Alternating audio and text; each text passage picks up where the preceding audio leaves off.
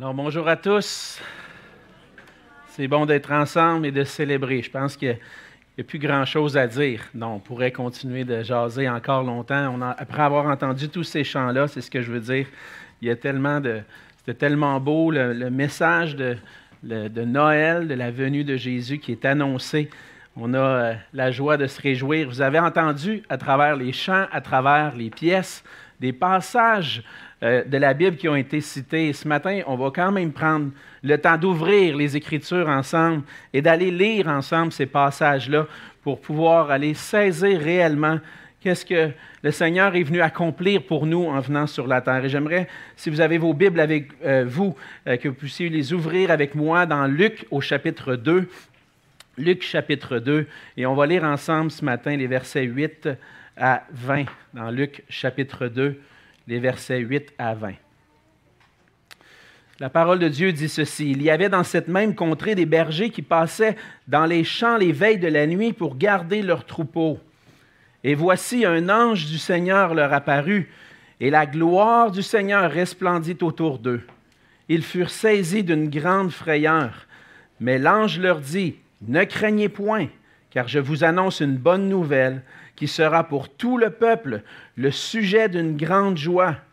C'est qu'aujourd'hui, dans la ville de David, il vous est né un sauveur qui est le Christ, le Seigneur. Et voici à quel signe vous le reconnaîtrez. Vous trouverez un enfant emmailloté et couché dans une crèche. Et soudain, il se joignit à l'ange une multitude de l'armée céleste, louant Dieu et disant, Gloire à Dieu dans les lieux très hauts et paix sur la terre parmi les hommes qui l'agréent. Lorsque les anges les eurent quittés pour retourner au ciel, les bergers se dirent les uns aux autres, Allons jusqu'à Bethléem et voyons ce qui est arrivé, ce que le Seigneur nous a fait connaître. Ils y allèrent en hâte et ils trouvèrent Marie et Joseph et le petit enfant couché dans la crèche. Après l'avoir vu, ils racontèrent ce qui leur avait été dit au sujet de ce petit enfant. Tous ceux qui les entendirent furent dans l'étonnement de ce que leur disaient les bergers. Marie gardait toutes ces choses et les repassait dans son cœur. Et les bergers s'en retournèrent, glorifiant et louant Dieu pour tout ce qu'ils avaient avaient entendu et vu et qui était conforme à ce qui leur avait été annoncé. Juste avant d'aller plus loin, on va prier ensemble, on va dire un mot de prière. Courbons-nous. Oui, Seigneur notre Dieu, on vient devant toi ce matin pour euh, euh, lire ta parole et puis entendre ta parole. Seigneur, on veut chercher à comprendre la signification de ce qui s'est passé lors de cette nuit, lorsque l'ange est venu annoncer au berger la naissance du Sauveur, la naissance de Jésus. Seigneur, cette bonne nouvelle, était pour tout le peuple le sujet d'une grande joie. Et on veut comprendre, Seigneur, qu'est-ce que tu veux, qu'est-ce que tu as pour nous, quelle joie peut nous animer, nous aussi, aujourd'hui, en entendant cette nouvelle? on te prie, Seigneur, que tu puisses apaiser nos cœurs, nos pensées, que tu puisses nous, nous aider à saisir les merveilles de ta parole. Et c'est en Jésus que je te prie. Amen. Chaque année, euh, à l'approche de Noël, vraiment l'approche de Noël nous rappelle que c'est un temps spécial dans l'année, un temps particulier. Chaque année, les, les, les lumières de Noël commencent à s'installer dans les maisons. Euh, nous, ça commence très tôt, vous le savez, en novembre, euh, des fois euh, plus tôt, même des fois plus tard. Mais on commence à se réjouir. On entend à la radio des chansons qui sont différentes de celles qu'on entend d'habitude. Le temps de Noël, c'est spécial. Pour les jeunes, c'est le temps des vacances, les vacances de l'école. On peut se coucher plus tard. On peut se lever plus tard, à l'heure qu'on veut même. Et puis le temps de Noël, c'est le temps de se réjouir, de, pratiquer des activités. Pour plusieurs, c'est l'occasion de prendre des vacances, d'aller de voyager, d'aller visiter les gens de la famille. Moi, je me souviens de des Noëls de ma jeunesse où on partait de Québec, là où j'habitais, pour venir visiter de la famille ici euh, à Montréal et puis euh, voir les cousins, les cousines. On avait de la joie dans ces moments-là. C'est un moment spécial. Puis en général, Noël, c'est un temps de réjouissance, un temps où on se réjouit euh, par toutes sortes de choses. Mais pour certains, Noël, ce n'est pas toujours un temps de réjouissance. On peut garder des fois les bons souvenirs des Noëls d'autrefois, mais on regarde les Noëls qu'on vit aujourd'hui, puis c'est plus pareil comme avant. Parfois, la, famille, euh, on a perdu des, êtres chers, et puis on, réalise qu'il y en a un qui nous a quittés cette année. Il n'est plus là avec nous à Noël. C'est des sujets de tristesse. Des fois, même dans les rencontres de famille, c'est le rappel, le souvenir, des fois de conflits dans la famille qui ne sont pas résolus. Puis quand on reçoit à la maison, des fois, ça nous fait bien plaisir, mais ouf, préparer tout ce qu'il faut pour Noël, puis accueillir la famille, ouf, je suis épuisé, ça ne me, me tente pas cette année. Ce n'est pas ce qui me réjouit le plus. Quand certains se réjouissent à Noël, d'autres peuvent vivre de la tristesse. Quel est ton sentiment par rapport à Noël cette année? Est-ce que tu pourrais dire que cette année, tu, Noël, c'est un sujet de tristesse pour toi parce que les circonstances ne sont pas comme elles étaient ou comme tu espérais? Ou est-ce que tu as de la joie de, te réjouir de ce que Jésus est venu accomplir? On peut douter des fois que Noël peut vraiment nous apporter la joie. Mais à travers le passage de ce matin, j'espère pouvoir vous convaincre et que le Seigneur puisse vous convaincre que malgré tout ce qui peut se passer autour de nous, qu'il peut y avoir des sujets même de tristesse parfois, que la vraie sens de Noël peut vraiment nous apporter de la joie profondément dans nos cœurs. Depuis quelques semaines, on voit ensemble les différents thèmes de l'Avent, euh, de ce temps de, l'année, les quatre dimanches avant Noël, où on prend le temps de, de se rappeler la venue de Jésus-Christ. Jusqu'à maintenant, on a vu différents thèmes, les thèmes de l'espoir, les thèmes de la paix. Et ce, matin, le thème, c'est la joie. Et c'est lié à, toute une tradition qui a, notre frère Pierre vous en a parlé, d'avoir une couronne de l'Avent avec euh, des chandelles. Et on allume une chandelle un dimanche après l'autre et euh, chaque chandelle a sa signification. Et cette année, cette semaine, en fait, c'est la joie. Le passage qu'on vient de lire nous parle de un événement particulier qui s'est passé lors de cette sainte nuit, comme on l'a chanté, quand l'ange est apparu au berger. Lorsque l'ange est apparu au berger, il leur apportait ce qu'on lit dans le passage. L'ange leur annonce une bonne nouvelle. Littéralement, pour ceux qui comprennent un peu le sens de ce mot-là, littéralement, le mot qui est annoncé, qui est écrit ici, ça veut dire il les a évangélisés. Il leur a apporté une bonne nouvelle. Une bonne nouvelle qui serait pour tout le peuple le sujet d'une grande joie. Mais est-ce que cette bonne nouvelle, annoncée pendant la nuit au berger, peut vraiment changer quelque chose à ma vie aujourd'hui? Ce matin, on va voir ensemble que cette bonne nouvelle peut vraiment apporter un changement réel dans ma vie. Parce que par la venue de Jésus-Christ, le Seigneur apporte à nos cœurs un bonheur et une joie éternelle. Mais la question qu'on peut se poser ce matin, c'est pourquoi la naissance de cet enfant-là, il y a 2000 ans, peut apporter aujourd'hui de la joie dans mon cœur? J'aimerais qu'on puisse énumérer ensemble et regarder ensemble deux raisons principales. Et c'est les raisons qu'on voit à travers le passage.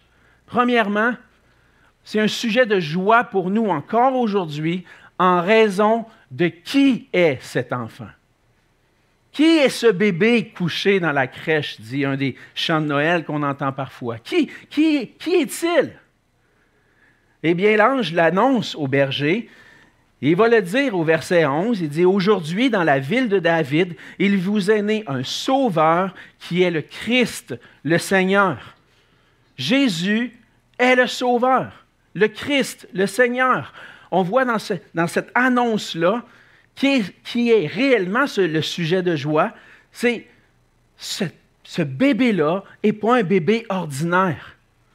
Il y a trois titres qu'on voit dans le passage qui sont associés le Sauveur, le Christ, le Seigneur.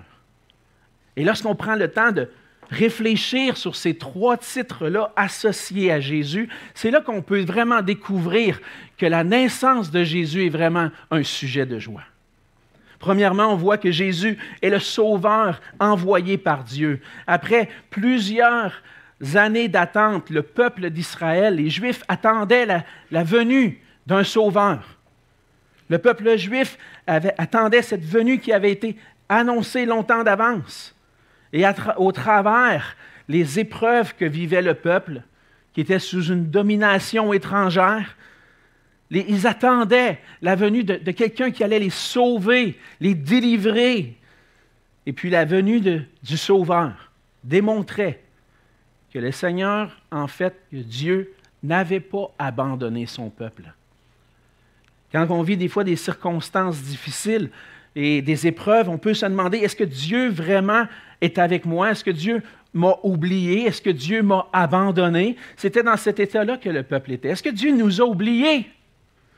Il avait annoncé longtemps d'avance qu'il nous enverrait un sauveur. Ça fait des centaines d'années qu'il nous a annoncé ça, puis on ne voit rien se passer. Est-ce que Dieu nous a abandonnés? Mais la nouvelle de l'ange au berger, c'est ce message-là qui dit non, Dieu ne vous a pas abandonné. Le Seigneur est avec vous et même il vient vous visiter. Jésus est le sauveur envoyé par Dieu. Dans le titre dans le deuxième titre, qu'on voit que Jésus est le Christ, il est le Sauveur, mais il est aussi le Christ. Le mot Christ veut dire quelque chose d'important sur qui est ce, bébé dans la crèche. Est-ce qu'il y en a qui savent? Je vous faire participer un petit peu. Que veut dire le mot Christ, littéralement? Parce que c'est un mot en grec qu'on dit en français Christ. Mais qu'est-ce que ça veut dire? Quelqu'un aurait une idée? Loin, hein? Loin. Qu'est-ce que ça, que ça veut dire, ça, loin? Bon, c'est quelqu'un qui a reçu l'onction, hein, qui a reçu l'huile sur sa tête à un certain moment donné. Dans le peuple juif, il y avait trois personnes qui pouvaient recevoir l'onction. C'était un des, sacrificateurs, un prophète ou un roi.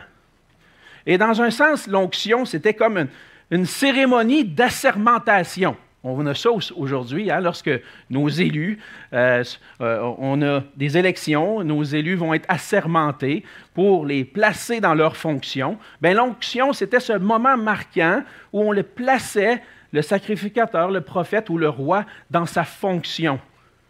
Mais ça avait encore plus de signification parce qu'au milieu du peuple juif, l'onction signifiait que cette personne-là avait été choisie par Dieu.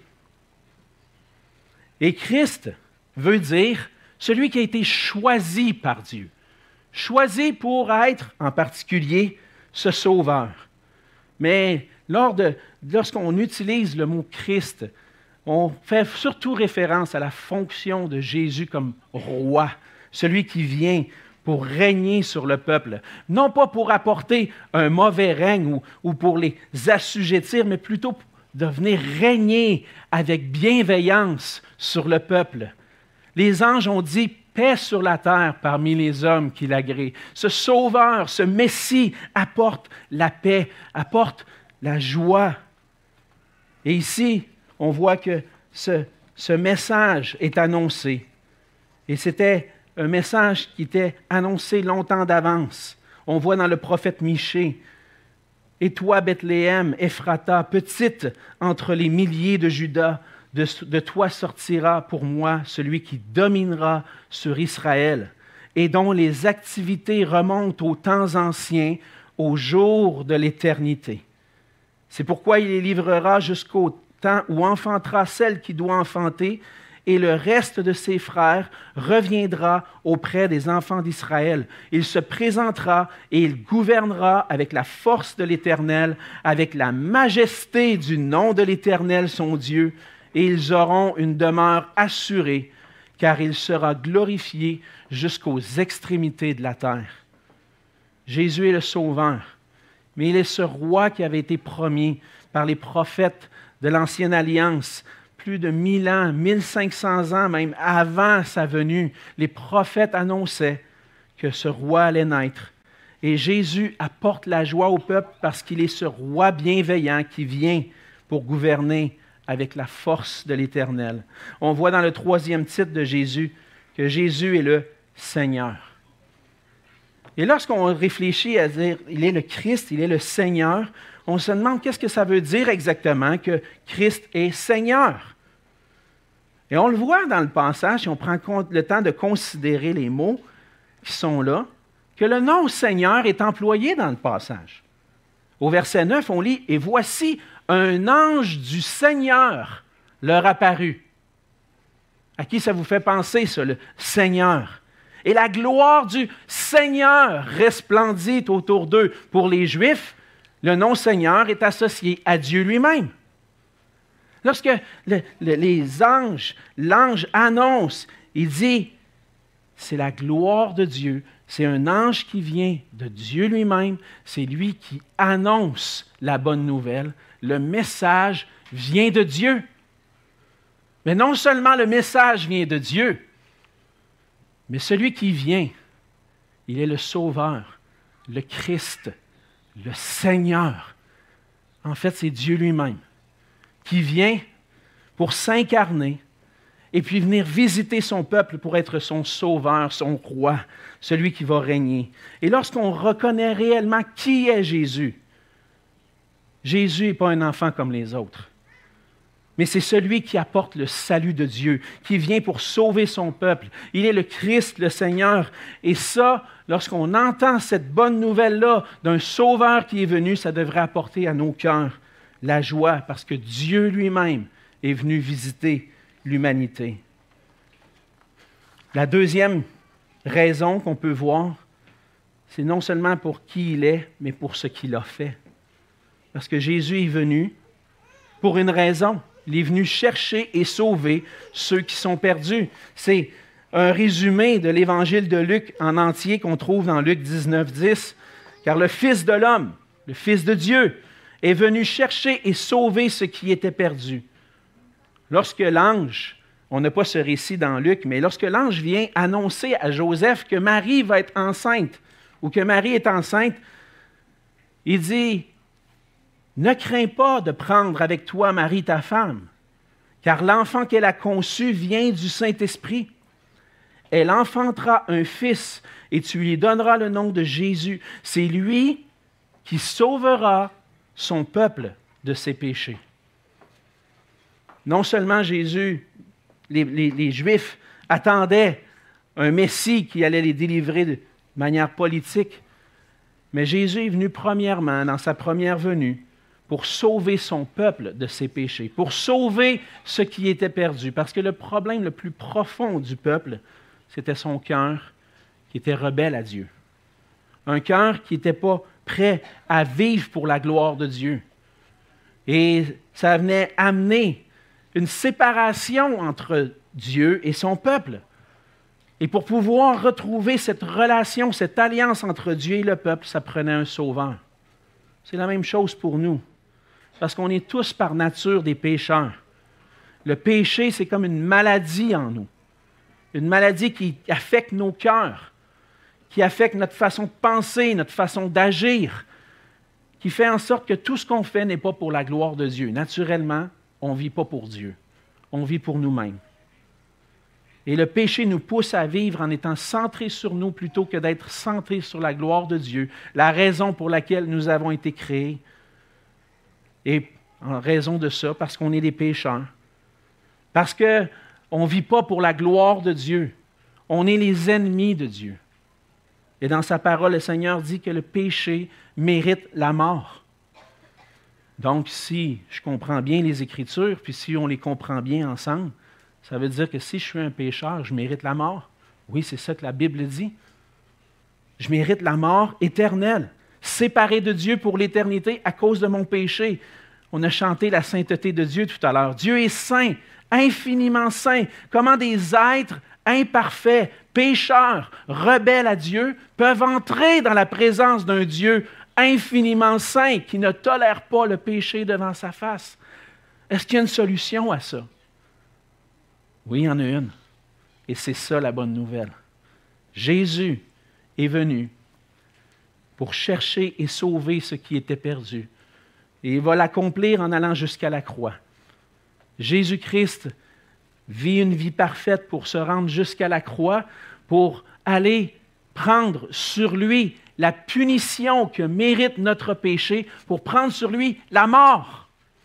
Jésus a été sacrifié à la croix en étant puni pour nos péchés.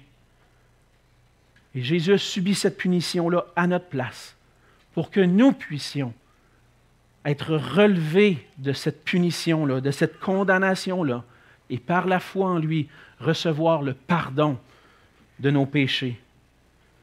C'est un sujet de joie que Jésus est venu mourir, mais lorsque Jésus est mort, les disciples n'étaient pas très joyeux au moment de sa mort. Ils se disaient, ben, c'était pas supposé d'être lui notre sauveur, celui qui allait nous délivrer. Mais Jésus est mort pour qu'on puisse avoir nos péchés pardonnés. Mais il n'est pas resté mort, il est ressuscité. Après sa mort, Jésus n'est pas resté dans le tombeau.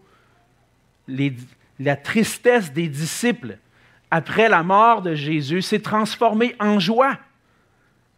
Et Jésus est notre sujet de joie parce qu'il est notre sauveur ressuscité.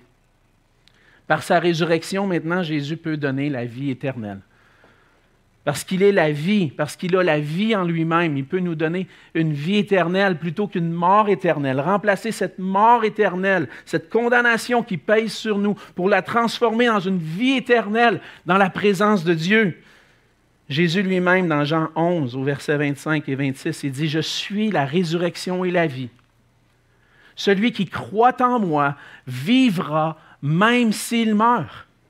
Et quiconque vit et croit en moi ne mourra jamais. Hey, ce n'est pas un sujet de joie, ça? Hein? La question, par exemple, crois-tu cela? Est-ce que tu crois ça? Parce que c'est celui qui croit en Jésus, c'est celui qui place sa pleine confiance en qui il est et ce qu'il a accompli, qui peut avoir la vie.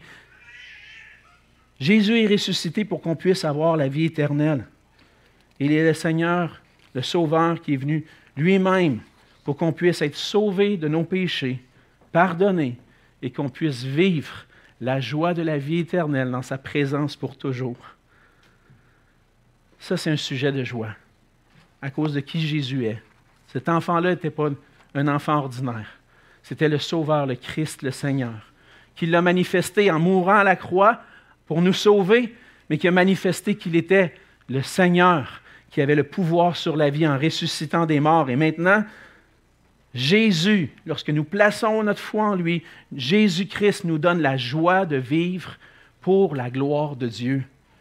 On voit cette joie animer le cœur des bergers. Au verset 17, on lit après avoir, vu Jésus. L'ange nous a annoncé quelque chose. On va aller le voir. Et tout ce que les anges avaient dit, c'est vrai, on le voit de nos propres yeux. Après l'avoir vu, qu'est-ce qu'ils ont fait? Ils se sont mis à raconter ce qu'ils avaient été dit à, ce sujet, au sujet de cet enfant-là. Hey, on l'a vu de nos propres yeux. Les anges nous ont dit, c'est le Christ, le Seigneur, le Sauveur. C'est une bonne nouvelle. Et les, bergers vont commencer à partager cette joie-là. Ils n'ont pas gardé cette bonne nouvelle-là pour eux. Mais goûtez la joie de Noël. La joie qui vient de Jésus-Christ fait de nous des partageurs de joie. On ne veut pas la garder pour nous. Je me souviens la, première fois que mon épouse est tombée enceinte. Euh, on était joyeux, hein? C'était probablement une des plus grandes joies lorsque on apprend cette nouvelle-là, puis encore plus la joie lorsqu'elle met au monde l'enfant. Je me souviens d'avoir pleuré de joie en prenant Nathan dans mes bras pour la première fois. Hey, une femme qui apprend qu'elle est enceinte. Peut-être que tu ne le savais pas, Nathan, mais c'est ça qui est arrivé pareil. Je l'ai serré dans mes bras, j'ai dit Waouh, c'est merveilleux ça. Mais quand elle est tombée enceinte, on a attendu un petit peu juste pour être certain, mais on a juste hâte de le dire. Ma femme est enceinte, on attend un enfant. Hein, vous connaissez ça, ceux qui ont eu des enfants. Vous voulez l'annoncer, vous voulez le partager. C'est une joie immense lorsqu'on désire avoir un enfant, puis on apprend notre épouse est enceinte. Mais la joie immense que nous avons comme chrétiens, c'est d'avoir connu l'enfant le plus merveilleux qui soit. Jésus-Christ, notre Sauveur, notre Seigneur, le Christ, celui qui était tant attendu, est venu.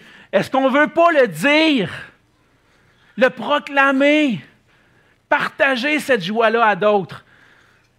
Oui, je vous comprends. Ça fait des fois des années que vous êtes chrétien, puis vous arrivez à des parties de famille, puis ça fait plusieurs années que vous avez partagé votre joie en Jésus, mais hum, parle-moi plus de ça. Hein, vous vivez ça, hein? Parle-moi plus de ça. Je ne veux plus l'entendre parler. Bien, laissez pas ces gens-là vous ravir votre joie. Parce que ça m'arrive aussi. Oh, on s'en va dans le party de famille. Oh, c'est le fun, on va revoir la famille, mais qui sont fermés à l'Évangile, ne veulent pas entendre parler de Jésus. Ça m'attriste. Mais je ne m'empêcherai pas de me réjouir pareil. Parce qu'en Jésus, j'ai trouvé la joie, j'ai trouvé le bonheur. Et ce que les bergers ont fait dans la suite, c'est qu'ils ont partagé cette joie-là. Tu ne veux pas l'entendre? Ça marche. Correct. M'empêche-moi pas de me réjouir, par exemple. Parce que je vais me réjouir jusqu'à la fin de mes jours et pour l'éternité de ce que j'ai connu, Jésus-Christ. Et c'est pour ça que le Seigneur nous a créés, pour qu'on puisse le glorifier. Et peut-être que toi, cette semaine, tu as vécu des moments, puis je vous partage mon cœur. Il est arrivé cette semaine des moments où j'ai été mise à l'épreuve par rapport à ma joie. On entend des choses, il y a des choses qui se passent, puis ça vient nous ravir notre joie. J'étais attristé cette semaine. Là, je dis, là, il faut que je prêche sur la joie, puis mon cœur est dans la tristesse. Seigneur, comme, on dirait que ça ne marche pas, la patente. Qu'est-ce que je vais faire? Faut que je prêche sur la joie, faut que j'aille l'air joyeux un peu quand même. Mais mon cœur est attristé. Ça va arriver, ça, des fois. Hein? On, est attristé pour certaines choses, mais en même temps, on se réjouit dans le Seigneur. Fait qu'est-ce que ma tristesse est encore là? Oui, pour certaines situations, j'ai raison d'être dans la tristesse. Mais en même temps, je veux me réjouir dans mon Seigneur. Parce qu'elle là ma joie. Et j'ai crié à Dieu, j'ai dit, Seigneur, laisse pas les circonstances les ravir ma joie. Je veux te connaître. Je veux, puis en replongeant dans le récit, pour, pour préparer ce message-là, le Seigneur m'a donné la joie. Même des fois, même le dimanche matin, quand on se prépare pour aller à l'église, puis que c'est le party de Noël, les enfants sont stressés. Puis là, un matin, c'était dur de garder la joie. Parce qu'il y en a qui étaient stressés, papa est stressé, il amène son message, tout ça. Ça va arriver. Puis après ça, on revient ici, puis on dit Seigneur, laisse-moi, laisse-moi pas perdre ma joie à cause des circonstances. Par la venue de Jésus, le Seigneur apporte un bonheur, une joie, une joie éternelle. As-tu goûté à ce bonheur-là? As-tu trouvé la joie débordante qui se trouve en Jésus seul? Si tu veux pousser un peu plus loin ta réflexion sur ce que tu as entendu ce matin, les chants, le message, je t'invite à lire un évangile pendant le temps de Noël. Peut-être tu vas avoir quelques jours de vacances. Prends le temps seul d'aller lire un des évangiles. Je te propose l'évangile de Luc où on voit le récit de la naissance de Jésus, mais de le lire au complet pour connaître réellement qui est Jésus et ce qu'il a fait pour toi. Puis je t'invite à revenir pour entendre la parole de Dieu, pour entendre ce message qui chaque semaine on veut se rappeler ce que Jésus a fait pour nous. Et s'il y a quelqu'un qui t'a invité, gêne-toi pas pour lui en parler. Ça m'a interpellé ce que j'ai entendu ce matin. Seule la joie de Jésus est éternelle. Place ta confiance en lui, tu vas trouver la joie. Puis si tu as perdu ta joie, reviens à Jésus. Va relire les récits de l'Évangile, puis demande au Seigneur, redonne-moi la joie. Et profitons ensemble de Noël, de se réjouir de la naissance de notre Sauveur. Prions. Seigneur notre Dieu, merci pour la joie que tu nous donnes, la joie que tu donnes à nos cœurs d'être venus pour accomplir ce qui était pendant longtemps annoncé. Et Seigneur, s'il y a quelqu'un ce matin qui n'a pas encore goûté et trouvé cette joie en toi, que tu puisses, par ton esprit, toucher son cœur pour réaliser, qu'il puisse réaliser réellement qui tu es et tout l'amour que tu as manifesté pour nous en allant jusqu'à la croix, en ressuscitant des morts et en étant glorifié dans le ciel aujourd'hui. Et si, Seigneur, nous-mêmes, comme chrétiens, des fois, les choses viennent nous ravir notre joie, on te prie, Seigneur, que tu puisses nous redonner ta joie par l'Évangile, parce que cette bonne nouvelle est le sujet d'une grande joie pour tout le peuple. Seigneur, aide-nous à la partager, aide-nous, conduis-nous vers les gens qui veulent entendre cette bonne nouvelle, pour que d'autres puissent venir à toi, te louer et t'adorer. C'est en Jésus que je te prie. Amen.